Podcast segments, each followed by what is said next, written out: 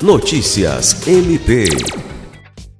O Ministério Público do Estado do Acre e a Secretaria de Justiça e Segurança Pública, SEJUSP, celebraram nesta segunda-feira, 21, um termo de cooperação técnica que prevê a construção de uma unidade do MPAC no conjunto habitacional Cidade do Povo, em Rio Branco. O documento foi assinado pelo Procurador-Geral de Justiça Danilo Lovisaro do Nascimento e o titular da Sejusp, Coronel Paulo César Rocha dos Santos. O local foi escolhido por se tratar de uma região onde os moradores enfrentam situações de vulnerabilidade social.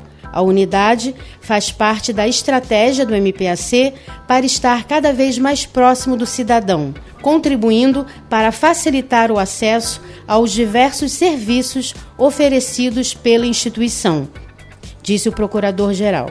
A cooperação com a Secretaria de Justiça e Segurança Pública é fundamental para que o Ministério Público possa exercer as suas atividades, sobretudo num bairro carente como é a Cidade do Povo.